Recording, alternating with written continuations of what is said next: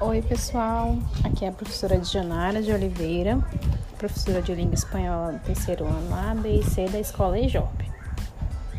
Ah, nesse podcast, nós iremos fazer um breve resumo do que aconteceu nas nossas aulas antes da pandemia, para que os alunos se situem na plataforma do Google Sala de Aula, para que não se sintam perdidos durante os conteúdos que estamos trabalhando na verdade, com a temática em que estamos trabalhando.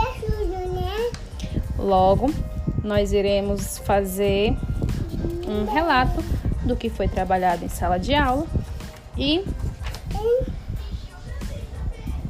esse podcast será postado no Google Sala de Aula.